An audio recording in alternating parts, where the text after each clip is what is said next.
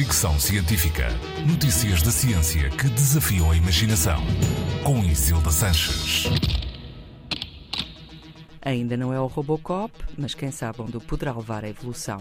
A polícia de Nova York apresentou o Nightscope K5, um robô de segurança noturna que começou recentemente a fazer a ronda na estação de metro de Times Square.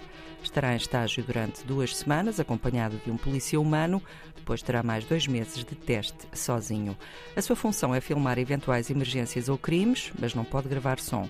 Tem quatro câmaras, oferecendo visão de 360 graus, é resistente às intempéries, pode andar a 4 km por hora e, embora não grave áudio do que se passa, pode ser usado para comunicar com a polícia carregando num botão. O recrutamento deste robô acontece devido à falta de pessoal na polícia americana, em particular na de Nova York. O seu custo é de 9 dólares por dia, o que na prática, e segundo o mayor de Nova York, Eric Adams, faz com que fique abaixo do salário mínimo. China, Coreia do Sul e Singapura já têm robôs polícia ao serviço.